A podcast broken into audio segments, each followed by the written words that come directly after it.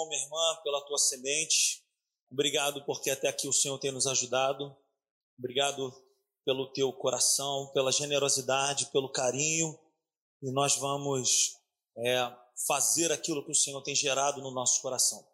Amém?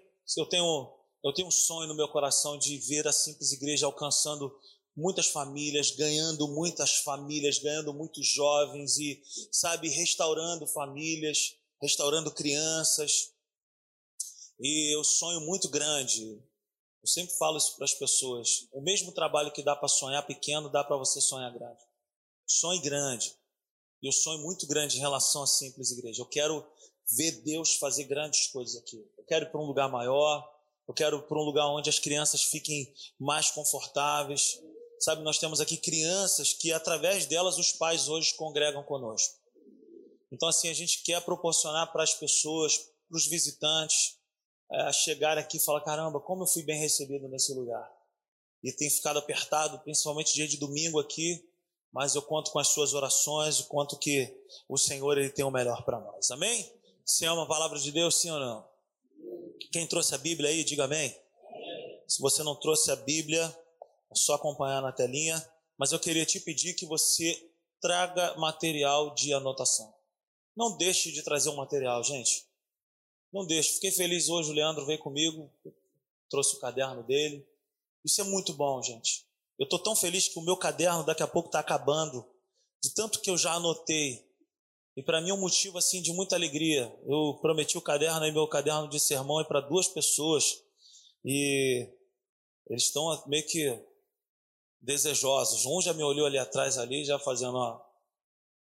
Mas é bom anotar, é bom. Confie mais no papel e na caneta do que na sua mente. Quem esteve domingo aqui, faça um sinal com as mãos. Você foi abençoado? Amém? Então, abra sua Bíblia comigo em Colossenses, no capítulo 3. Nós estamos falando uma série de mensagens e o tema dessa mensagem é a força da nova criatura. Enquanto você abre a sua Bíblia, eu quero falar algumas coisas que nós falamos aqui. E o texto que nós estamos usando é o texto do capítulo 2 de Efésios. Se você puder, depois você leia na sua casa. E eu vou andar hoje com a mensagem que eu preciso terminar essa parte. O texto que o apóstolo Paulo ele fala para nós em Efésios, no capítulo 2, ele vem dizendo para nós em relação aos pensamentos e a maneira que nós tínhamos de andar e de pensar antes de Jesus entrar na nossa história, antes de Jesus entrar na nossa vida. E ele vai dizer que já não é mais uma maneira própria. No capítulo 12 de Romanos, no versículo 2, ele vai deixar uma lição para nós de como que nós vivemos dessa forma. Ele vai dizer para nós que agora nós temos uma missão que é contínua, que é de nós mesmos renovarmos a nossa mente. Sou eu e você que tem a missão de renovar os pensamentos. Ou seja, todos os dias nós acordamos, nós nos colocamos de pé e nós já somos assim bombardeados com pensamentos das trevas. É o mundo tentando nos amoldar ao padrão dele. Como uma forma de pudim. Quem gosta de pudim aí, faça um sinal com as mãos. Amém. Aleluia coisa boa. Mas o pudim, ele entra na sua forma em uma maneira bem líquida, não é assim? Ele entra de uma maneira líquida naquele, naquele, é, naquela forma e ele vai ao forno e ele ganha um outro padrão. Por quê? Porque ele saiu de um estado, ele foi para o outro. É justamente isso que o apóstolo Paulo ele quer dizer para nós, que nós temos que fazer o quê? Uma força em relação aos nossos pensamentos. É o substituir dos, dos nossos pensamentos. A missão é nossa. Eu não posso substituir os seus pensamentos.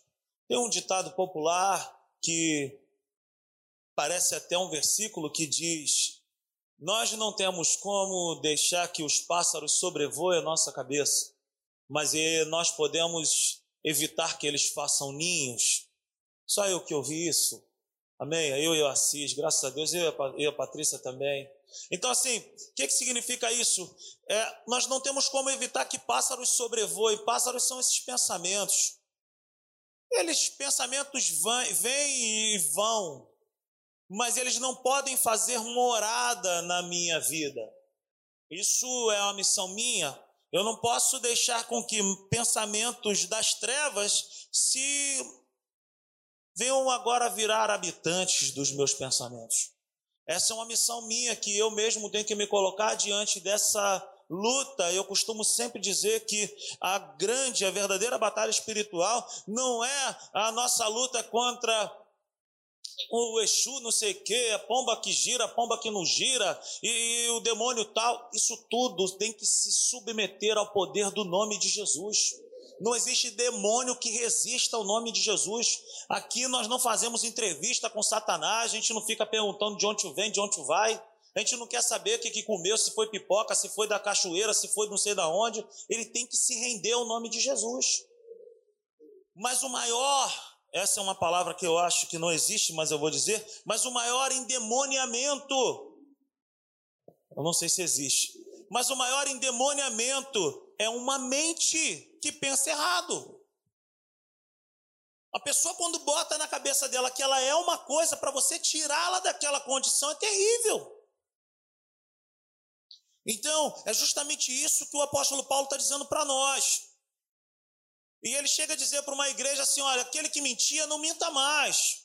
Aquele que roubava, não roube mais. Aquele que, que isso, não faça mais. Por quê? Porque é uma mudança de pensamentos.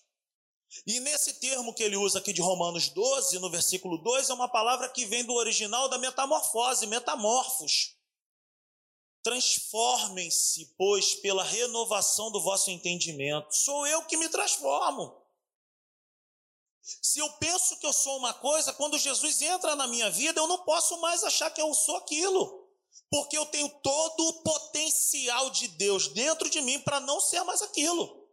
Mas quem decide sou eu já está comprado o direito de você não ser mais escravo de nada. Você só é, eu só sou alguma coisa de errado se eu quiser. Mas não existe nenhum nada que diz que você é isso. Mas quando eu olho para a palavra de Deus, que é um espelho, eu me analiso diante da palavra de Deus, eu falo, cara, eu não tenho condições de ser aquilo que o inferno diz que eu sou. Eu sou aquilo que a Bíblia diz que eu sou. Então, nós precisamos entender que essa palavra metamorfos é uma transformação que eu não consigo mais voltar a ser o que eu era antes, como a borboleta, estava no casulo. Saiu do casulo, virou, virou borboleta. Ela nunca mais voltou para o casulo, nem se ela quiser.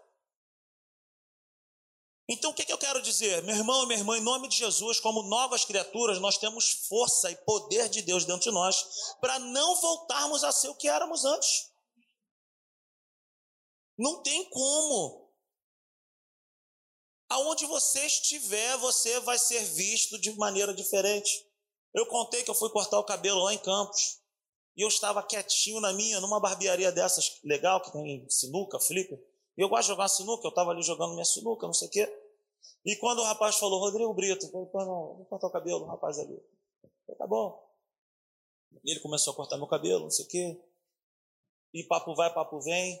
Eu não abri a boca, gente, eu não usei o evangeliquez de chamar de varão, ô varão, não fiz isso. Eu falei, normal, tudo bem, querido? Mesmo que nem o querido denuncia, né, quando a gente também. Falei, meu irmão, tranquilo, blá, blá. O irmão é crente? Falei, eu sou. Aí ele, rapaz, olha, eu vou te contar um negócio. Eu vim do Ceará tem 15 dias que eu estou aqui em Campos, cara, todo não sei o quê, minha mulher não sei o que lá, e lá, lá, lá, lá, lá, lá. Eu falei, ô meu irmão, é mesmo, é, tem que orar, varão, tem que, vamos, vamos orar por isso aí, não sei o que, coisa e tal. O irmão é pastor?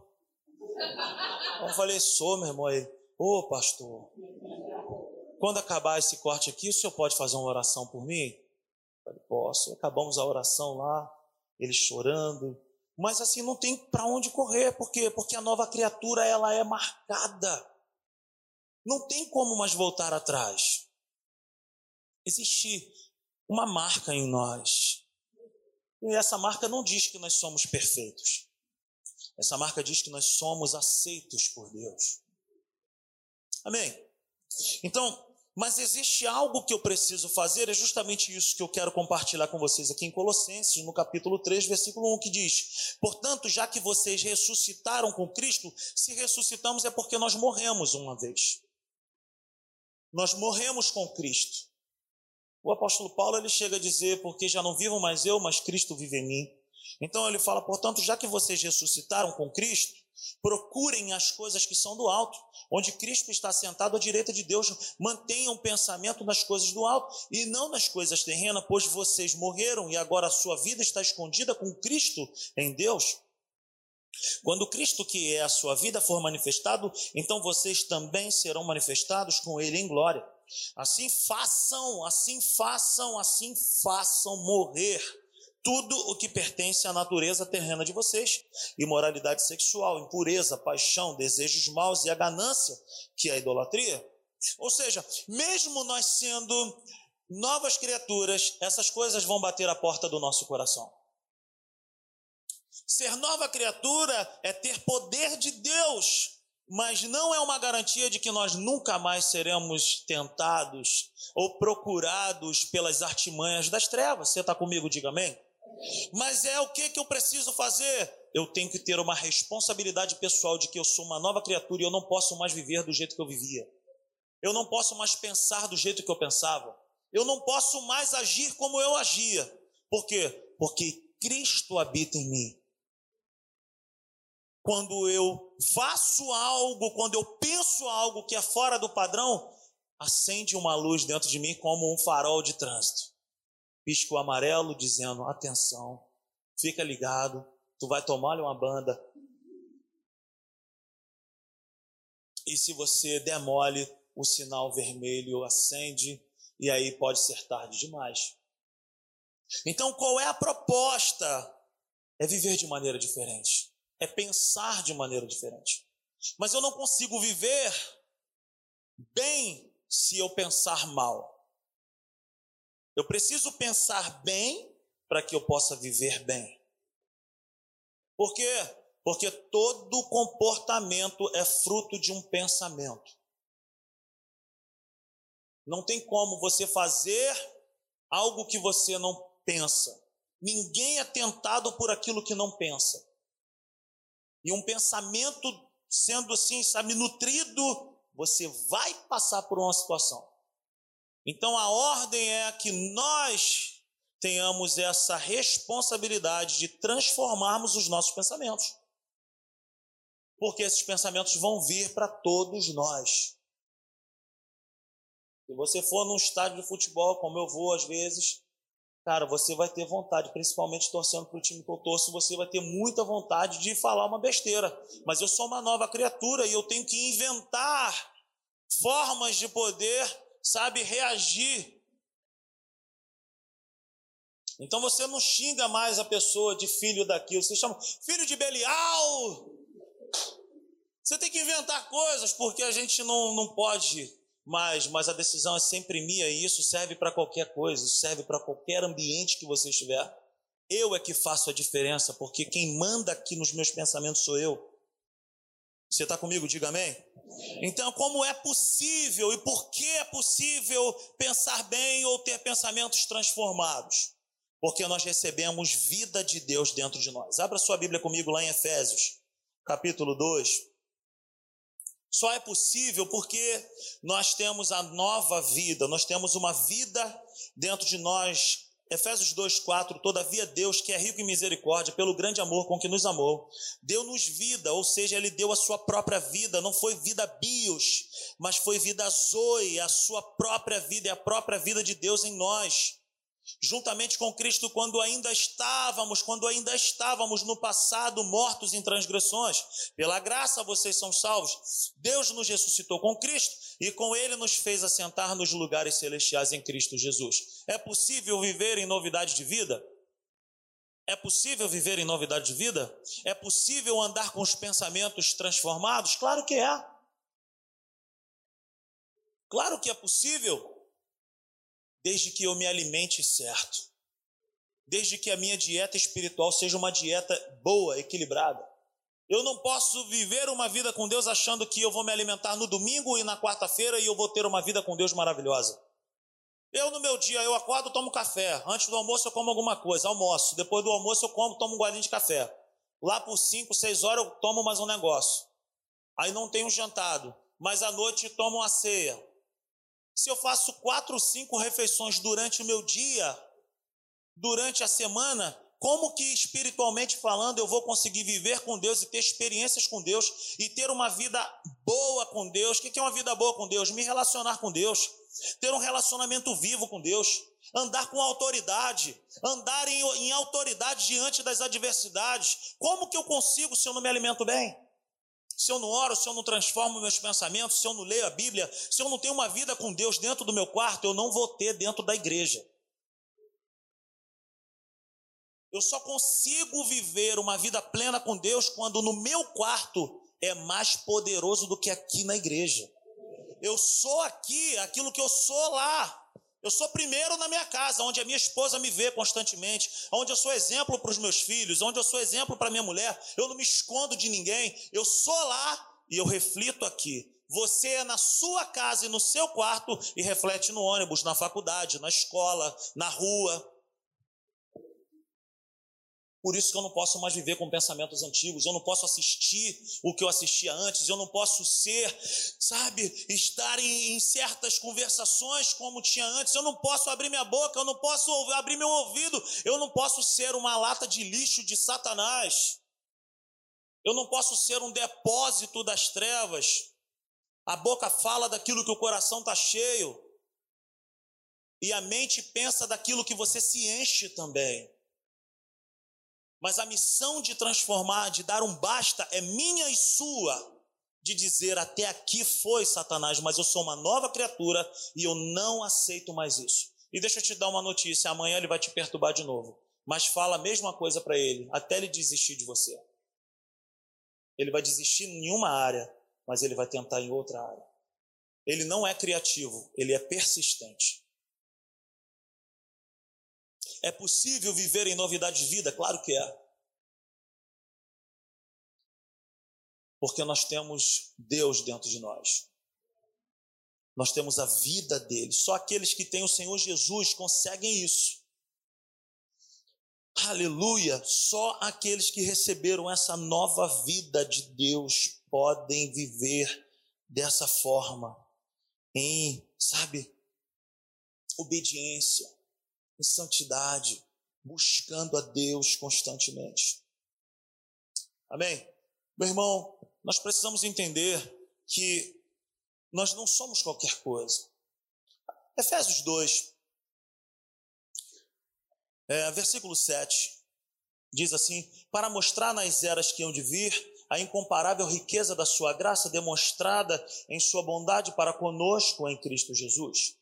Pois vocês são salvos pela graça por meio da fé, e isto não vem de vocês, é dom de Deus, não por obras, para que ninguém se glorie. Tudo isso provém de Deus. Tito, no capítulo 2, é um texto que eu amo, o versículo 11 ao versículo 13, vai falar o que é a graça. A graça não é uma filosofia, não é uma, sabe, um, um, um conto, uma, uma fábula. A graça é a própria pessoa de Jesus nos encorajando, nos empoderando, nos fazendo andar em novidade de vida e vencendo. Então foi pela graça que nós somos salvos. É pela graça que o nosso nome está escrito no livro da vida, não tem nada a ver comigo. Mas isso, a graça nunca foi e nunca será liberdade para viver pecando, para viver de qualquer maneira. É o contrário. A graça não é, olha, pode viver do jeito que quiser. A graça não é isso, nunca será isso. A graça é o contrário. A graça é poder de Deus para não pecar. A graça não é liberalidade para pecar. O apóstolo Paulo ele fala para a igreja da Galácia, ele fala: "Olha, não useis da liberdade que Jesus conquistou para vocês para dar ocasião à carne". É o contrário. Quando eu ando com a graça, a graça não é aquela pessoa chata, mas é aquela pessoa conselheira. A graça é aquele amigo, é aquela amiga verdadeira que fala a verdade que nós precisamos ouvir e não aquilo que nós desejamos ouvir.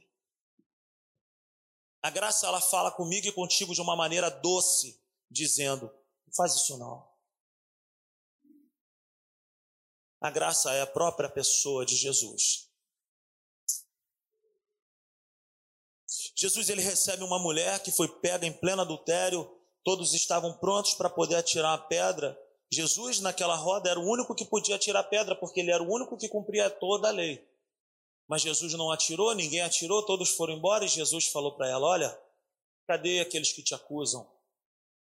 Não sei, Senhor, eles foram embora. Eu também não te acuso. Mas a graça, Jesus, ele não falou para ela assim, então vai, se adianta lá e está tudo tranquilo. Não. A graça não é dizer, olha, viva a vontade. Não.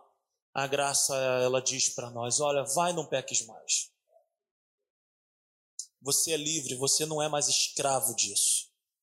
Você não precisa mais disso. Existe muito mais prazer nas coisas de Deus do que em qualquer outra coisa. Basta nós renovarmos a nossa maneira de pensar.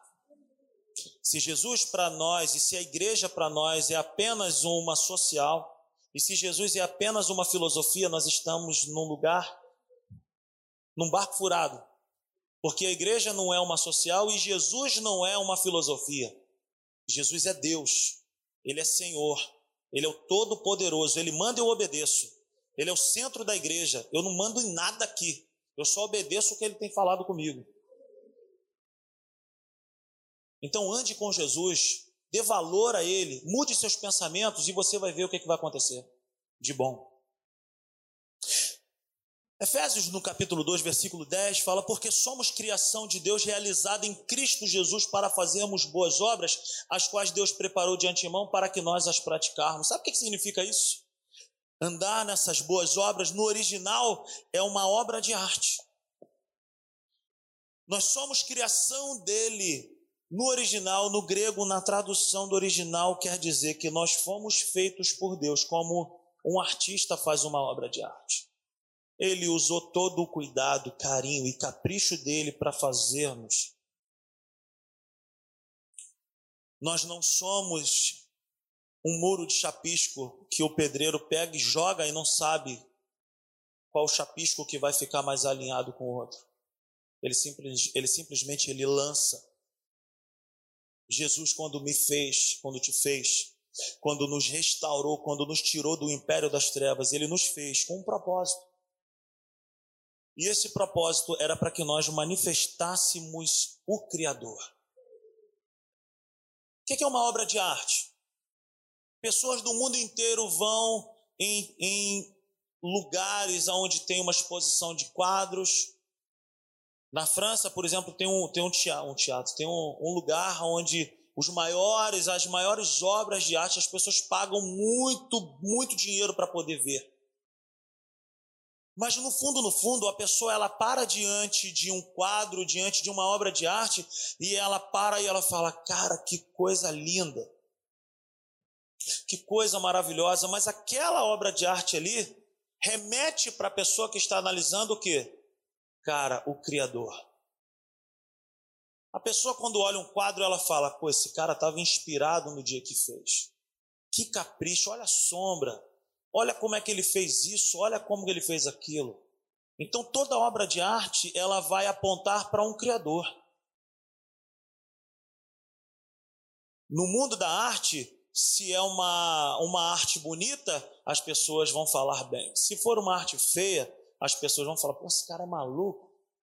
Agora, quando fala da nossa vida nas mãos do Senhor, Ele nos fez do melhor, Ele colocou a Sua própria vida em nós. Por que, que eu tenho que viver em novidade de vida? Porque o que está dentro de mim tem valor. E não tem como eu viver com Deus e não frutificar. Se eu não frutifico, é sinal que tem muita, tem alguma coisa errada dentro de mim. Se a semente é boa, se a árvore é boa, o fruto é bom. Se eu bebo da fonte certa, eu vou frutificar. Agora, se eu não me alimento, meu irmão, aí dá ruim. Nós fomos feitos por Ele e para Ele. Eu tenho por obrigação, como nova criatura, refletir o seu pensamento, refletir o seu DNA, refletir as características dele na terra. eu preciso andar como Jesus andou na terra. E não vem com essa história de que eu nasci assim, eu cresci assim, eu sou mesmo assim, Gabriela. Quem tem um pensamento desse não nasceu de novo, não me leva a mal, não. Amém? Fique de pé aí. Eu tenho o próprio DNA dele dentro de mim. Eu tenho a própria vida dele dentro de mim. Eu tenho que manifestar o caráter dele dentro de mim. Eu tenho que falar diferente, eu tenho que pensar diferente, eu tenho que agir diferente, eu tenho que ser diferente. Não tem como. Os filhos refletem a imagem do pai. Ninguém compra mercadoria nenhuma se não tiver um bom testemunho daquela mercadoria.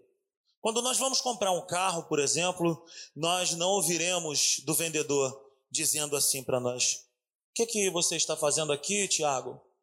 Aí o Tiago vai falar, pô, rapaz, gostei desse carro. E o vendedor, ele jamais, nós não vamos encontrar, encontrar um vendedor dizendo, Tiago, não compra esse carro não, cara. Esse carro é horrível. Calma, o carro é zero. Não compra. Esse carro é horrível. Esse carro nada funciona. Ele vai te dar uma dor de cabeça terrível. Provavelmente você vai sair daqui, vai enguiçar ali. Cara, mas o carro é zero. Não, não compra, Tiago. Vai te dar dor de cabeça. Ninguém ouve, ninguém dá valor, ninguém presta atenção em uma pessoa que dá mau testemunho. Ninguém vai olhar para nós e desejar Cristo se nós não refletimos Cristo. Ninguém vai me comprar no bom sentido de falar, cara, dá prazer de andar com essa pessoa, dá prazer de ouvir essa pessoa, se eu não reflito a verdade. Ninguém vai querer comprar a nossa. O, o, ninguém vai querer sentar comigo nem contigo se, se quando olharem para nós verem que nós não funcionamos. Ih, meu irmão, esse cara tem uma imagem de que é um carro bacana, mas ele não funciona legal. Ninguém ouve mau testemunho. Ninguém vai querer isso. O que nós gostamos de ouvir quando nós vamos comprar é a pura verdade. Eu tive o privilégio de poder comprar um carro e a pessoa, o vendedor, me atendeu muito bem. Falou: Você está interessado em qual carro? Ah, desse carro. Olha, é um bom carro ele é muito bom, ele faz tantos quilômetros com um litro de combustível. E o que, é que esse carro tem de problema? Ah, esse carro tem um problema assim, assim, assim, mas você vai gostar do carro. O carro é perfeito? Não. O que, é que eu quero dizer com isso? Eu não estou pregando uma mensagem esperando de nós perfeição. Nem Deus espera de nós uma perfeição. O que Deus espera de nós é que nós sejamos verdadeiros e fiéis a Ele. É dizer, Senhor, eu não sou um carro zero, mas eu quero ser um carro bom. Senhor, eu não sou uma pessoa perfeita, mas eu quero buscar essa perfeição. Ainda que eu saiba que eu nunca vou encontrar, mas eu quero progredir. Eu quero amadurecer. Eu quero melhorar. E nós conseguimos isso quando nós pensamos bem. O que nós gostamos de ouvir então? A verdade. Pensar na verdade, pensar a verdade, viver a verdade é benefício para todos. Vivamos, vivamos a verdade. Vivamos de verdade. O Evangelho é real. O Evangelho é poder de Deus para mudar a nossa história. Efésios no capítulo 2, versículo 11, vai dizer: Portanto, lembrem de que anteriormente vocês eram gentios por nascimento e chamados incircuncisão pelos que chamam circuncisão feita no corpo por mãos humanas, e que naquela época vocês estavam sem Cristo, separados da comunidade de Israel, sendo estrangeiros quanto à aliança da promessa, sem esperança e sem Deus no mundo. Mas agora Mas agora, em Cristo Jesus, vocês que antes estavam longe foram aproximados mediante o sangue de Cristo. Pois Ele é a nossa paz, o qual de ambos fez um e destruiu a barreira do mundo, do muro de inimizade. O que, que acontece? O apóstolo Paulo ele foi enviado para um, uma classe de pessoas, os gentios. Os gentios eram pessoas que não tinham aliança com Deus. Os gentios eram pessoas que eram proibidas de entrarem na congregação. Os gentios eles eram recusados pelos judeus. Os judeus carregam, os homens judeus carregam uma marca da circuncisão, que é uma marca no corpo. Os gentios, pelo contrário, eles não tinham essa marca no corpo e por essa marca eles eram evitados, eles não podiam entrar na congregação. No corpo de um judeu caracterizava ele de alguma coisa. E o, e o gentio, que é essa pessoa que era barrada das reuniões, ele não tinha marca nenhuma. O apóstolo Paulo ele vem dizer que nós não podemos mais viver como os gentios viviam, porque o gentio tipifica para nós um povo sem Deus, um povo sem aliança, um povo sem esperança, um povo que não tem acesso às coisas de Deus. Mas o apóstolo Paulo ele diz para nós que Jesus ele derrubou o muro da inimizade que existia. Hoje não existe mais judeus, gregos, romanos, negros, brancos, pardos. Hoje não existe mais separação de pessoas, o véu foi rasgado. Hoje todos nós podemos estar e permanecer na presença de Deus. No corpo de Cristo não existe diferença. Todos nós podemos permanecer. Em Jesus todos nós somos iguais, mas nós sempre devemos nos lembrar: eu não posso voltar a viver como um gentio que não tem aliança com Deus, que não tem acesso às coisas de Deus. Eu não posso viver como um gentio que não tem intimidade com Deus. Você está entendendo isso?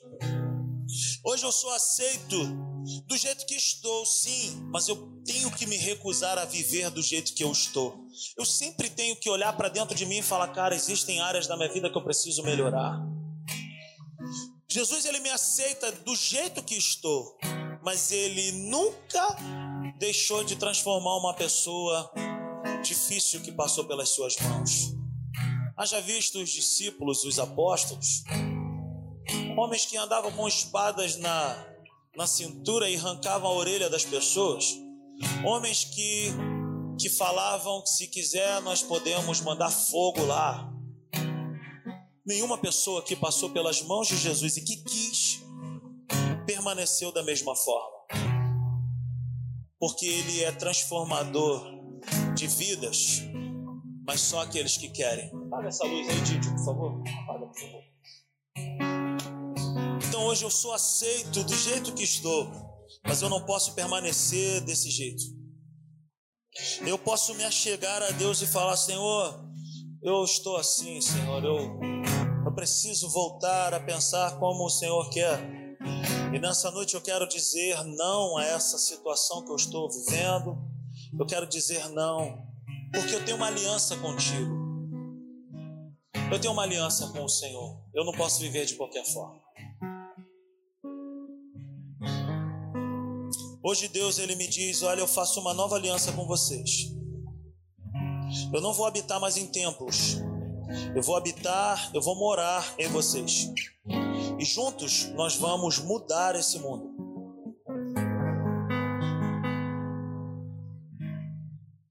O que é mudar o mundo?